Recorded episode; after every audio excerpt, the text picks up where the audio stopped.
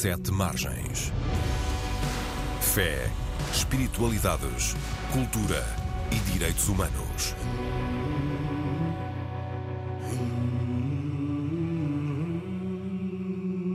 Ora viva, bem-vindas, bem-vindos ao Sete Margens, o programa da Antena 1 sobre fé, espiritualidades, direitos humanos e cultura. O meu nome é António Marujo e este é um espaço de debate, comentário e entrevista em parceria com o jornal digital Sete Margens, que pode ser lido e consultado em setemargens.com.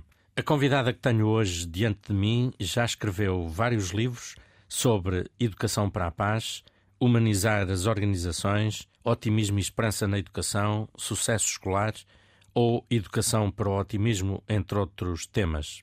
Em tempo de guerra e desesperança, todas estas são coisas de que estamos muito precisados, professora Helena Agda Marujo. Uh, sente que ninguém lhe liga com títulos como estes? Sente-se a escrever num deserto, porventura? Viva, António, muito obrigada pelo convite. Uh poder trazer estes temas. Um, felizmente não. Creio que há uma sensibilidade crescente de que devemos orientar nossa, as nossas vidas para aquilo que queremos ver crescer. Isto é um bocadinho paradoxal em relação ao que habitualmente, nomeadamente os mídias, constantemente nos trazem, um, mas se acreditarmos que aquilo a que damos atenção um, expande-se.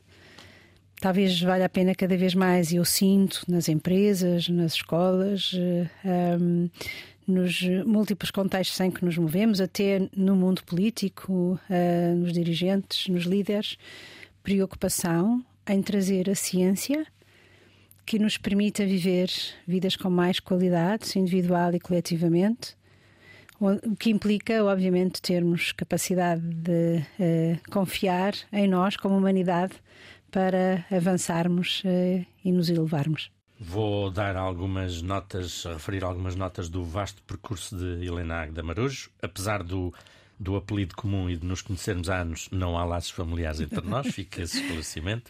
Helena Agda Marujo é doutorada em Psicologia pela Universidade de Lisboa, é atualmente professora no Instituto Superior de Ciências Sociais e Políticas da mesma Universidade de Lisboa, onde coordena a Cátedra Unesco em Educação para a Paz Global Sustentável e ainda as pós-graduações em Psicologia Positiva Aplicada e em Educação para a Paz Global Sustentável.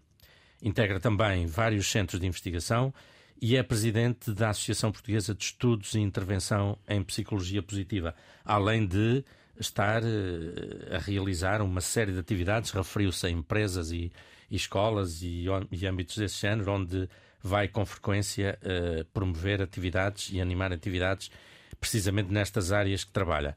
O que é que é essa história da psicologia positiva? Como é que decidiu dedicar-se a esta área em concreto? A minha formação de base em, é em psicoterapia e aconselhamento educacional, é nessa área que tenho o meu doutoramento, eh, e sempre me incomodou e perturbou muito, inquietou-me que o meu trabalho, uh, quer na formação de psicólogos e de psicoterapeutas, quer eu própria uh, no, no, acompanhamento, supervisão de trabalho clínico, aquilo que tivesse como missão fosse identificar uh, os problemas das pessoas, as suas dificuldades, as suas limitações, as suas doenças, as suas patologias.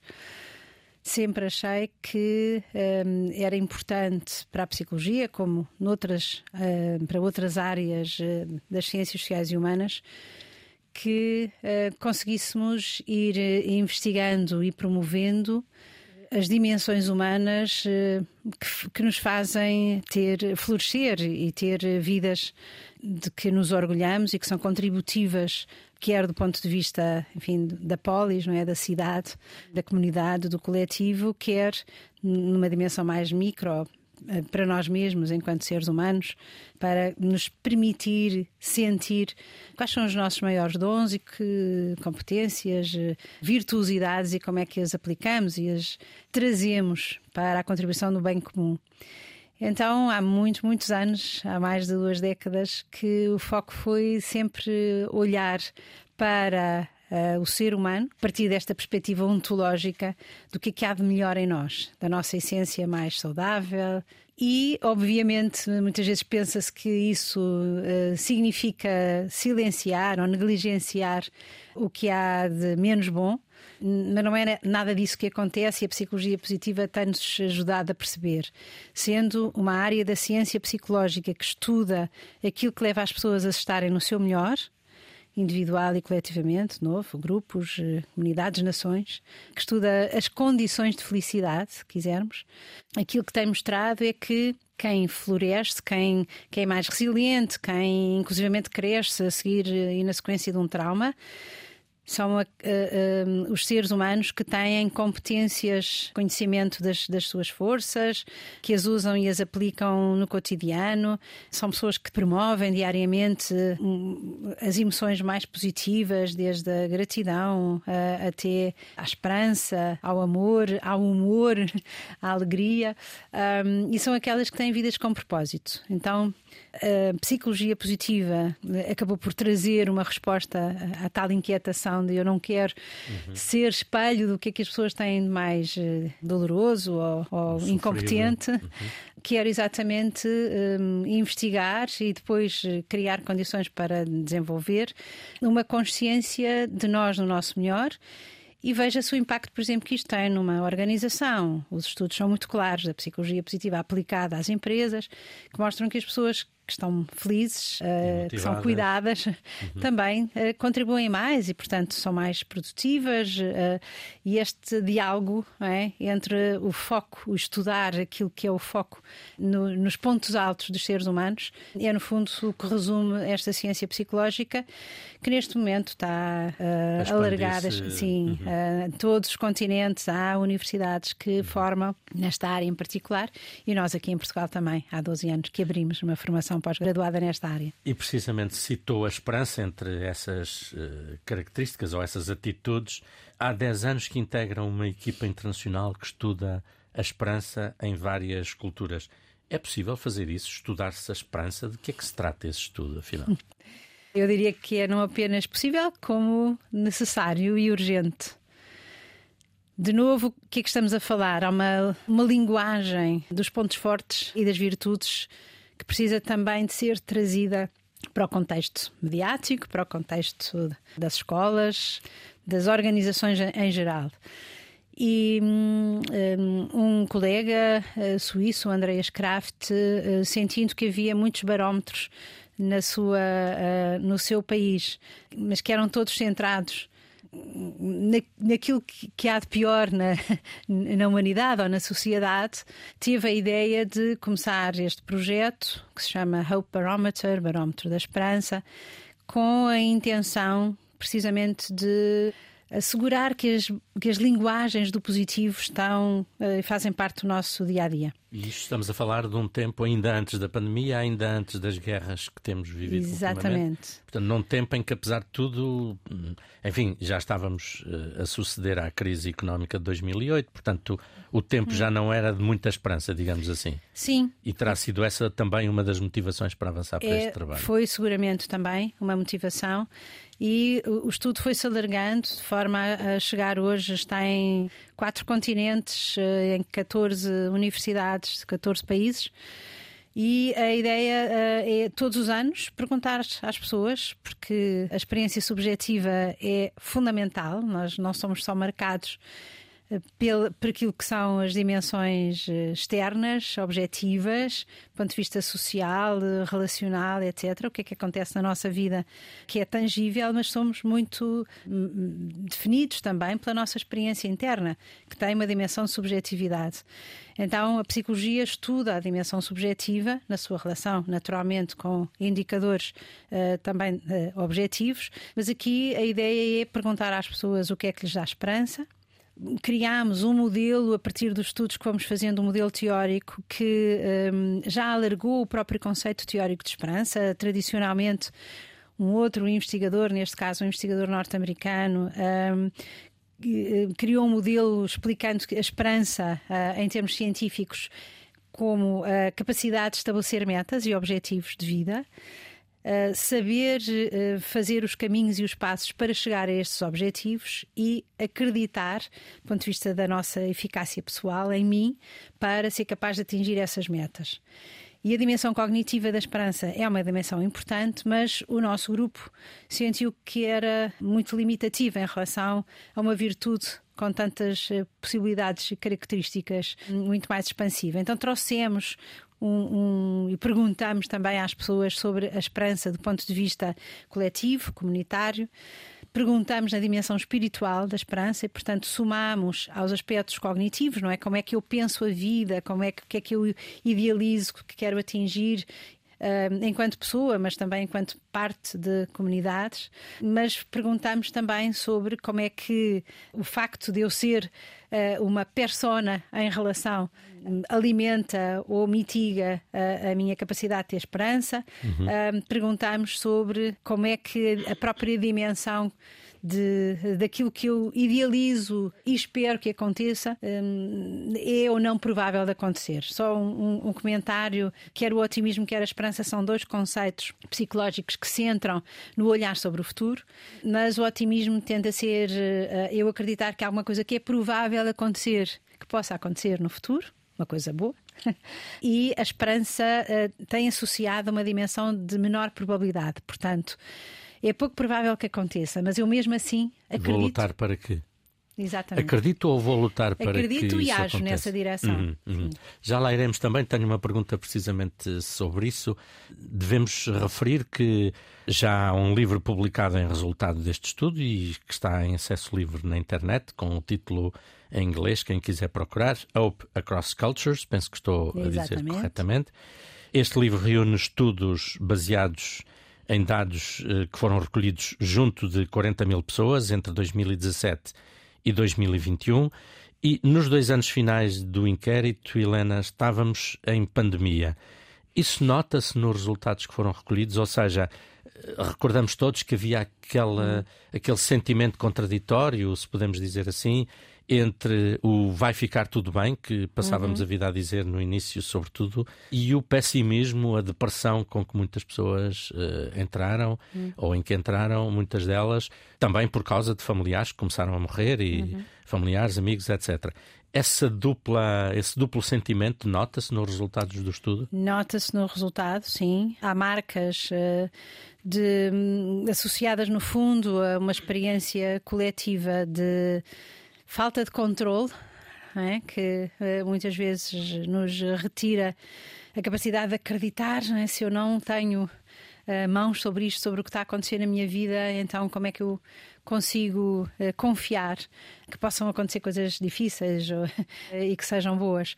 Temos, nomeadamente, resultados que mostram que não houve muito impacto a nível individual, ou seja, o nível de esperança individual manteve-se mais ou menos semelhante, a minha capacidade de atingir as metas as, uh, que eu tenho para mim, acabar o meu curso, encontrar o emprego que desejo, foi menos abalada do que a esperança numa dimensão coletiva.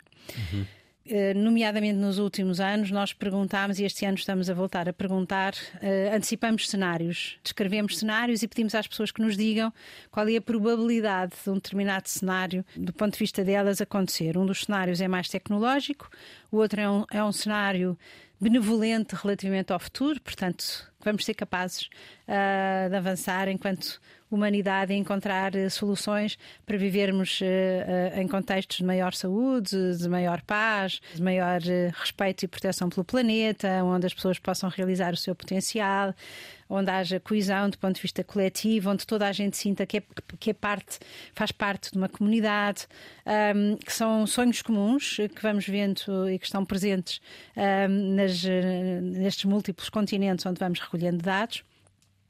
Mas Uh, por exemplo, ano passado, uh, os portugueses, uh, ah, 75% da população que participou no estudo disse-nos que aquilo que acreditava que ia acontecer era o pior cenário possível, que é o cenário onde vamos ter mais doença, mais guerra, mais exclusão, o, planeta vai se degradar ainda mais, as pessoas não vão ter capacidade nem possibilidade de se realizarem enquanto seres humanos, vai haver mais solidão É? E precisamente deixe-me pegar nesse exemplo, uhum. porque estamos a viver esse contexto, as guerras com Gaza, com a Ucrânia, já tínhamos muitas outras que estão esquecidas a emergência climática, que também já citou, a falta de perspectivas económicas ou sociais, emprego, etc., para muitas famílias, para muitos jovens, o predomínio do poder financeiro sobre a vida das pessoas. Agora acrescentamos-lhe uma crise política em Portugal, uhum. mais notícias vindas da Argentina e dos Países Baixos esta semana dos processos eleitorais. De que modo é que fatores exógenos como estes podem influenciar uma maior ou menor predisposição para o otimismo ou para a esperança? influenciam extraordinariamente. O impacto do, do que acontece à nossa volta é, é profundo é inevitável. Nós somos seres sensíveis àquilo que são os acontecimentos que nos rodeiam, sejam eles mais privados, sejam eles mais coletivos. Um, e por isso, uh, se eu tiver dificuldades em gerir financeiramente a minha casa, um, por causa de estar, uh, estarmos a passar por uma crise uh, financeira económica uh, global, isso obviamente afeta a minha capacidade de acreditar, não só que, que o futuro eu, que, possa ser melhor. Exatamente. Uhum. Inclusivamente para os meus filhos, para as novas gerações. E isso é uma área uh, particularmente uh, inquietante porque um, é muito difícil imaginar como é que alguém cresce e tem vontade de ir para o futuro as novas gerações, uh, sem terem esperança no que aí vem. Um, e, e, todo o discurso que nos rodeia hoje é constantemente um discurso de negatividade, de impossibilidades.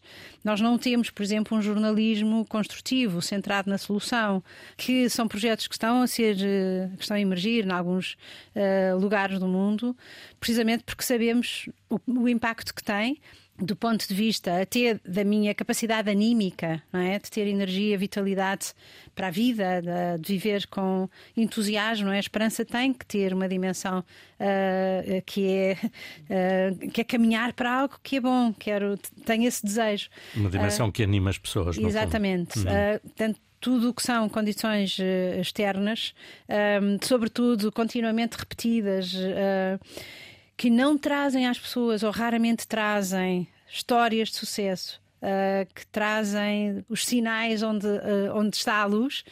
Não havendo isso, uh, nós somos profundamente afetados na nossa experiência interior, emocional e o desânimo vai se generalizando. E é interessante só dizer, António, que esta dimensão do desânimo de acordo com o nosso estudo, por exemplo, está elevada em países ricos como a Suíça. E os países onde nós encontramos mais entusiasmo em relação ao futuro e às possibilidades de futuro, por exemplo, são os países uh, africanos. Africanos. Isso é espantoso. Aliás, se calhar também ajuda a explicar. Estou agora a pensar o, o que se passou no processo eleitoral dos Países Baixos esta semana. Hum. Portanto, hum. países ricos que vemos uhum. uh, enverdar por determinados caminhos. Citou aí uma ideia que me faz ir a um dos seus livros, Educar para o Otimismo, e às tantas diz: perguntamos-nos onde está o otimismo na entrada do novo milénio.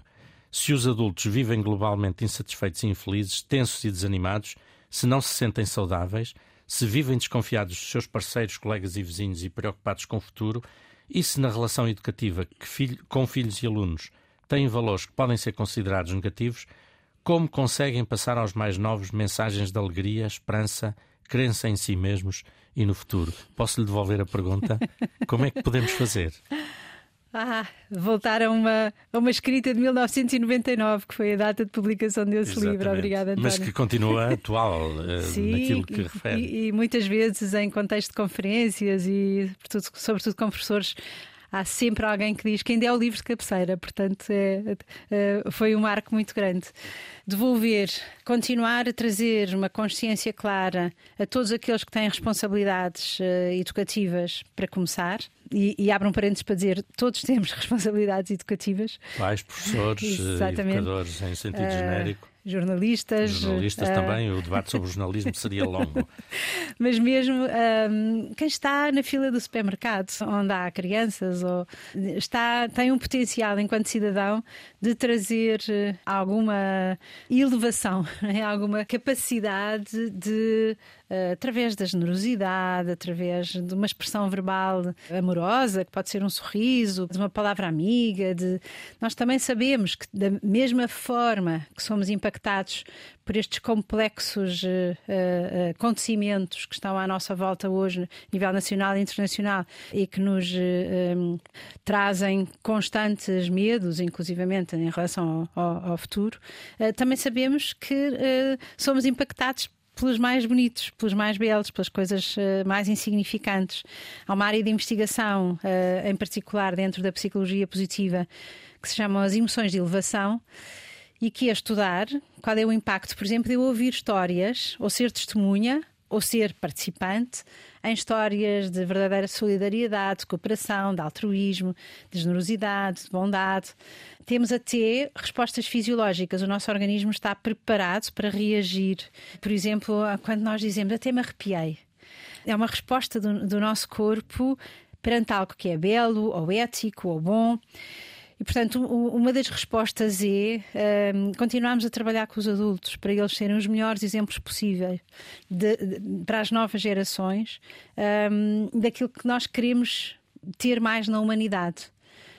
Um, queremos uh, relembrar, relembrando sempre que nós somos essencialmente pessoas em relação, somos seres relacionais. Um, todos nós temos essa capacidade de uh, trazer momentos e pontos de esperança. Um, no dia a dia, uh, no, quais são as histórias, por exemplo, que eu, adulto, reproduzo, repito? São aquelas que dão uma visão de que, claro que a vida é difícil, mas foi sempre difícil na história da humanidade. Uh, e nós... se calhar muito mais difícil do que hoje. Exatamente, tudo, não, não é? sei se. Não tínhamos condições que, apesar de tudo, temos hoje, não é?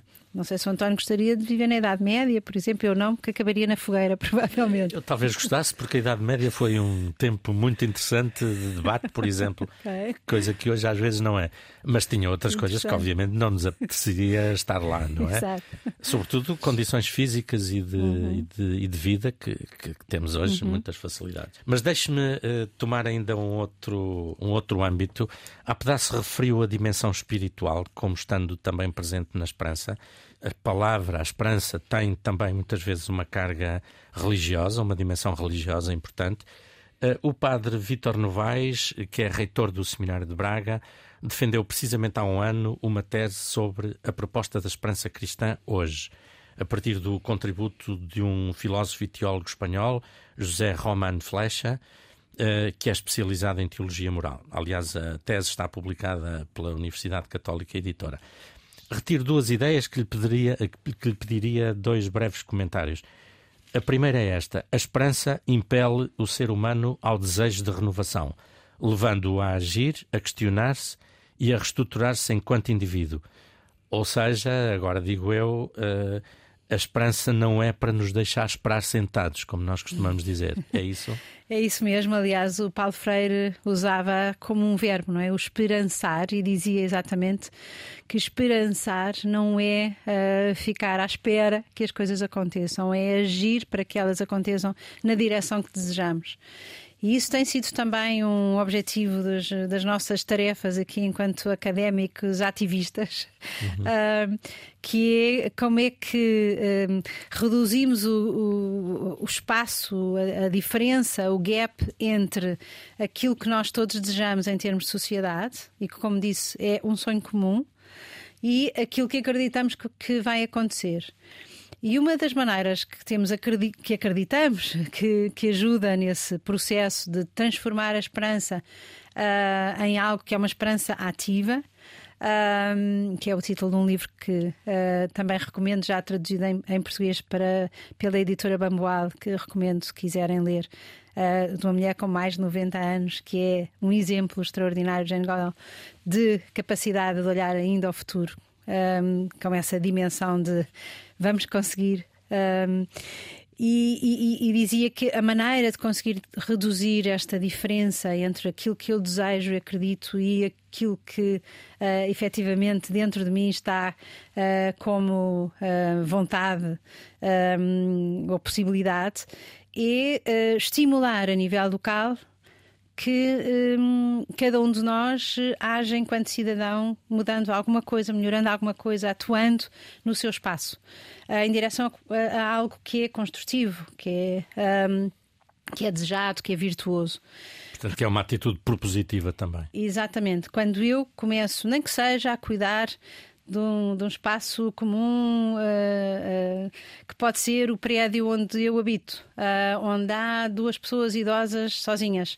Como é que nós nos construímos como comunidade e agimos para trazer presença, presença boa, companhia uhum. e alegria a essas pessoas? até iniciar projetos de sociedade civil. Nós temos uma sociedade civil muito amorfa, muito anémica. Precisamos absolutamente de continuar a apoiar tudo o que sejam projetos. Um, que são muitas vezes eh, a resposta das pessoas às suas próprias situações, um, e quando, quando há uh, possibilidade de terem voz, terem visibilidade, de serem entendidos como algo importante e relevante, não apenas para a pessoa, mas uh, para aqueles uh, que, que, que, se movem, que se relacionam naqueles espaços e naquelas geografias.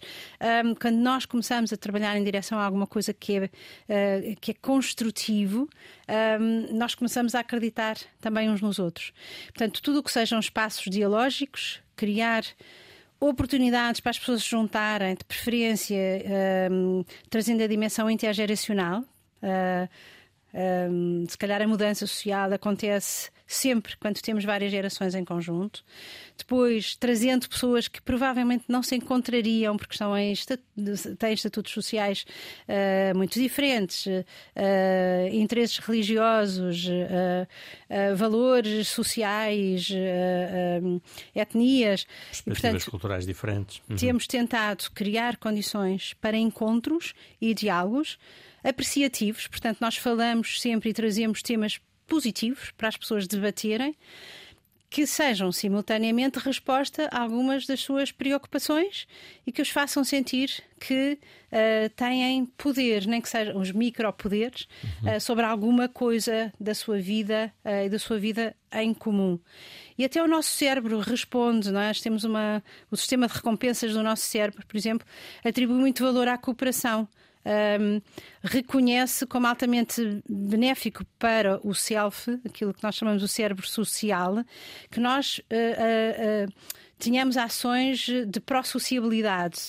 Um, então, fazer coisas que não são só centradas em mim, são centradas num nós, seja ele num nós de 5 ou de 50 ou de 500 pessoas. Um, é claramente uma forma de promover a coesão social, de ajudar a ir resolvendo uh, enfim, problemas sociais prementes. Uhum. Um, e está associada até com a evolução do nosso cérebro. Foi precisamente porque cooperámos, nos juntámos para fazer essas caminhadas em conjunto que o cérebro, que o cérebro humano evoluiu. foi evoluindo. Uhum. o que está a dizer remete-me exatamente para a outra ideia que eu queria tomar do padre Vítor Novaes, da sua tese, um, e que diz é a esperança que nos permite superar dificuldades, descobrir e construir novos caminhos e diferentes percepções da realidade.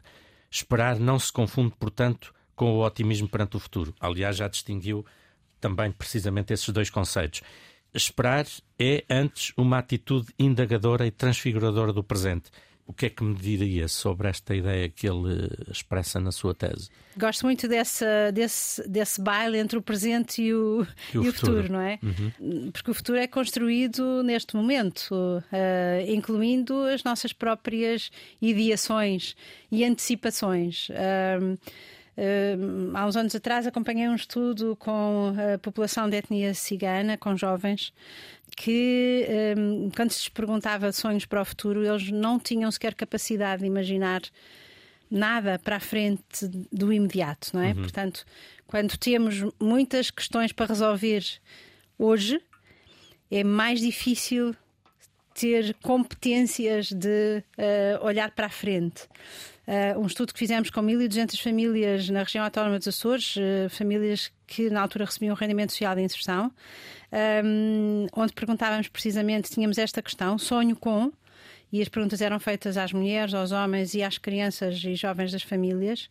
Muitos deles nem sequer tinham o conceito abstrato de sonho, portanto a resposta que nos deram era Depende, às vezes tenho pesadelos e, portanto, foram à, à dimensão, à dimensão física, física de, de, uh, sonho. Portanto, uh, uhum. até o poder sonhar o futuro é uma coisa que tem que começar hoje, na criação de condições de uma sociedade cada vez mais justa, dignificadora, porque senão eu nem sequer consigo imaginar, uh, ou não tenho recursos uh, físicos, psicológicos, para ser capaz de pensar um futuro, ainda por cima pensar o futuro com confiança, se o meu presente é um presente tão doloroso. Uhum.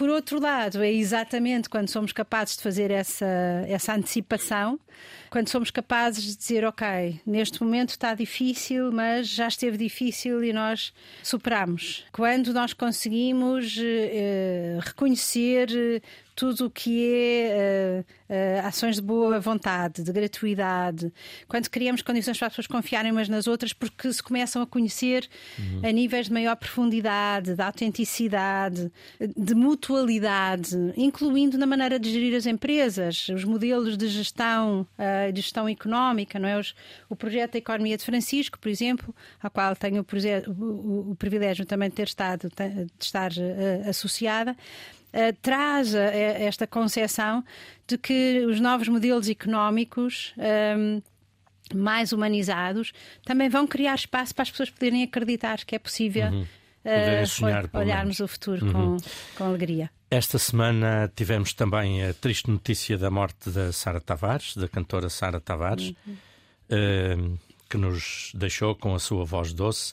No Sete Margens publicámos um texto belíssimo da Clara Raimundo a evocar o, o percurso da Sara, que é também que foi também um percurso espiritual e cristão. Uh, diz quem a conhecia que ela era um ser humano de uma grande bondade e há uma canção que ela cantava que eu gostava de trazer aqui, o Eu Sei, e que dizia, entre outros versos, se eu beber dessa luz que apaga a noite em mim, e se um dia eu disser que já não quero estar aqui, só Deus sabe o que virá. Vamos só escutar um bocadinho que depois peço-lhe um comentário também.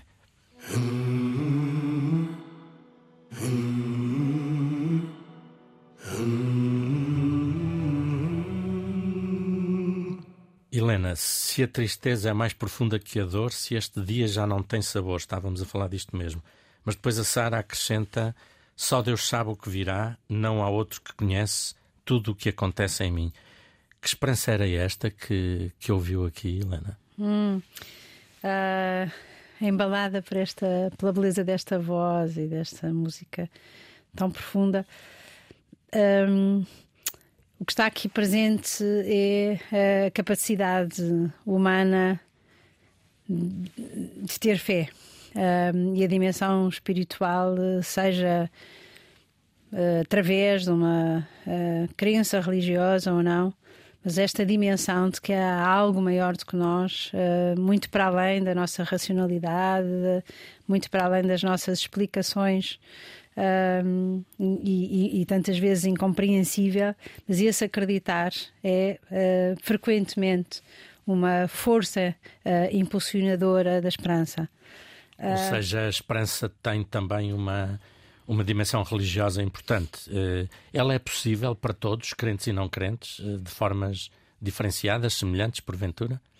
Ela é possível para todos, uh, sobretudo se houver uma vontade de um encontro com o espiritual. Repito, pode ser através de uma fé religiosa, um, ou de uma espiritualidade uh, não ligada. Mais alargada. Uma... Exatamente. Ou até através da música, da arte, da Por expressão exemplo, cultural. Nós uhum, uhum. fizemos um estudo com pessoas que têm doenças crónicas um, portanto, que vivem sofrimento físico diário e fomos exatamente estudar qual era o papel da espiritualidade, em alguns casos, pessoas crentes, católicas ou de outras religiões um, e outras que viviam uma espiritualidade uh, não enraizada numa, numa fé concreta, um, e claramente o resultado foi que aqueles que tinham espiritualidade e aquelas que tinham espiritualidade tinham muito mais capacidade de resiliência, muito mais capacidade de viver vidas com qualidades emocionais, relacionais. Um, por causa de terem uma, esta dimensão do maior do que nós, uhum. do, para além do nosso umbigo, uh, do transcendente. Tenho aqui duas perguntas finais para, para um minuto e meio. Uh, o poeta francês Charles Péguy uh, escreveu um longo poema sobre a esperança com o título Os Portais do Mistério da Segunda Virtude. Está também publicado em Portugal, na Paulinas Editora. E no poema, Peggy coloca Deus a dizer: A fé que mais amo é a esperança. Deus a dizer que a sua fé maior é na esperança. Como é que interpreta isto? Porque a esperança também é feita da nossa capacidade de, nos reconhecermos como seres amorosos. Porque a esperança uh, de que falamos é, é, uma esperança que pretende eh, trazer ao de cima uh, o que há de verdadeiramente belo, uh, o que há de melhor em cada um de nós. Uh, e por isso eu vejo-a sempre entrelaçada e em diálogo permanente com, com tudo o que é a dimensão do amor, do amor maior. Um, nomeadamente uh, uh, através, uh, por exemplo, daquilo que os povos indígenas fazem, não é? que é preparar a vida de hoje pensada há sete gerações. Isto é um sinal de esperança extraordinário da nossa capacidade não apenas estar focados e focadas na, no, no, no, hoje, uhum. na minha experiência, na minha vida, no que eu preciso, mas imaginar que eu sou em continuidade de todos aqueles que me antecederam, de todos aqueles que me vão uh, seguir e que o que eu quero deixar é mesmo o melhor de mim. Uhum. E para 30 segundos, e voltando ao estudo, ele propunha-se, entre outros objetivos, encorajar e apoiar um discurso público sobre a esperança. Como é que isso é possível quando vemos más notícias a suceder-se no espaço público? Continuando nos espaços privados, também a ser cuidadores uh, desta virtude uh, e continuando a influenciar os meios de comunicação social e aqueles que têm voz pública para eles próprios serem estes curadores uh, que, que, ajudam a humanidade a confiar que nós tivemos capacidades extraordinárias que são visíveis e objetivamente uh, uh, uh, mensuráveis. mensuráveis. Uhum. De, que, de todos os problemas que já conseguimos resolver e iremos continuar a conseguir resolver aqueles que também criamos. Uhum. E se uhum. calhar a vida é exatamente esta montanha russa constante, mas onde é preciso acreditar, olhos nos alto, no alto, que vem, irá aí um momento de elevação a seguir. Uhum. Temos falado do estudo feito entre 2017 e 2021. Creio que há um outro estudo que está a decorrer até final do mês e que se calhar quer apelar eh, a quem nos escuta que participe nele. De que forma é que isso é possível? Então, uh, temos um link Todos os anos fazemos o estudo, portanto, o livro saiu em 21, porque, tem, enfim, quisemos marcar os 10 anos de investigação, mas uhum. recolhemos dados em, em 22 e estamos a recolher agora em, 20, em 2023. Temos um link um, que uh, podem ver nas redes sociais, nomeadamente nas minhas redes sociais, uh, Helena Marujo, Instagram, Facebook, uh, LinkedIn ou da Cátedra Unesco em Educação para a Paz Global Sustentável da Universidade de Lisboa. Um, e entrarem no link e responderem e às questões. Ao, ao uh, e uh, isso ajuda-nos muito enquanto académicos e depois a poder trazer as boas notícias sobre aquilo que nos anda a, a dar esperança, uhum. apesar de tudo e para além de tudo. Uhum. Nós temos pedido aqui no programa que os nossos convidados comentem uma das notícias dos últimos dias no Sete Margens, uh, além das tragédias de Gaza e de Myanmar, esta última menos falada ultimamente, demos conta nestes dias do risco de as mortes por calor se virem multiplicar e, por exemplo, dos receios da Amnistia Internacional em relação à vigilância na Cimeira do Clima no Dubai, que se inicia na próxima semana. Eh, publicámos também um ensaio sobre o silêncio interior, notícias sobre algumas iniciativas já relacionadas com o Natal. Há alguma que queira destacar? Queria destacar a do silêncio O Creio texto que... sobre o silêncio Exatamente. interior. Uhum. Não apenas pela beleza do texto, mas porque acho que é hoje uma necessidade um, para eu ser capaz de me enraizar em esperança e em amor. Eu tenho que parar, eu tenho que me silenciar, eu tenho que perceber que caminho é que eu estou a fazer? Estou a ir pelo caminho que desejo? Que passos é que quero fazer diferentes? Uh, esta, estes momentos de interioridade uh, ajudam-nos depois também a estar mais preparados para dar as mãos para a dimensão coletiva. Uhum. Um, no capítulo das sugestões, uh, trago aqui a notícia uh, de que na manhã do próximo dia 30, quinta-feira, o economista Muhammad Yunus, Prémio Nobel da Paz, estará na Universidade Católica Portuguesa, em Lisboa, para a primeira edição da Cimeira de Inovação Social. Yunus também tem muito a ver com o que falámos hoje aqui no programa. Ele afirma que é impossível ter paz com pobreza e por isso criou o Grameen Bank, que dá microcrédito a milhões de famílias em todo o mundo para que possam recomeçar uma vida digna. E uh, haverá duas apresentações de livros que destaco do que temos em setemargens.com/agenda. Em Lisboa, Porto e Tomar será apresentado o livro A Bíblia tinha a mesma razão? Ponto de interrogação. É sobre as histórias de Israel e o Israel da história, da autoria do padre jesuíta Francisco Martins, e também uma história das religiões, da origem dos deuses às religiões do futuro. Será apresentada, neste caso em Lisboa. Os pormenores, como digo, estão em setemargens.com/agenda. A última sugestão deixo-a para a nossa convidada. Helena, é consigo. Muito obrigada. Pensei duas coisas. Uma, uh, ainda está em turnê uh, o, o Ivo Canelas com Todas as Coisas Maravilhosas, uh, que é uma forma de trazer um tema pesado. Da doença mental e do suicídio através da capacidade de uma criança de ver o que é que há de belo à sua volta e de sentir gratidão pelas pequenas coisas. Um, e, e, trouxe dois livros meus porque achei que não tenho muito jeito para vender a, a minha, a, aquilo que vou fazendo, mas é, é, a forma também de ajudar as pessoas a pensar como é que a ciência pode ser aplicada de forma prática e, portanto, Educar para a Paz Global Sustentável, eh, com dois colegas da minha, da minha escola, do ISCSP.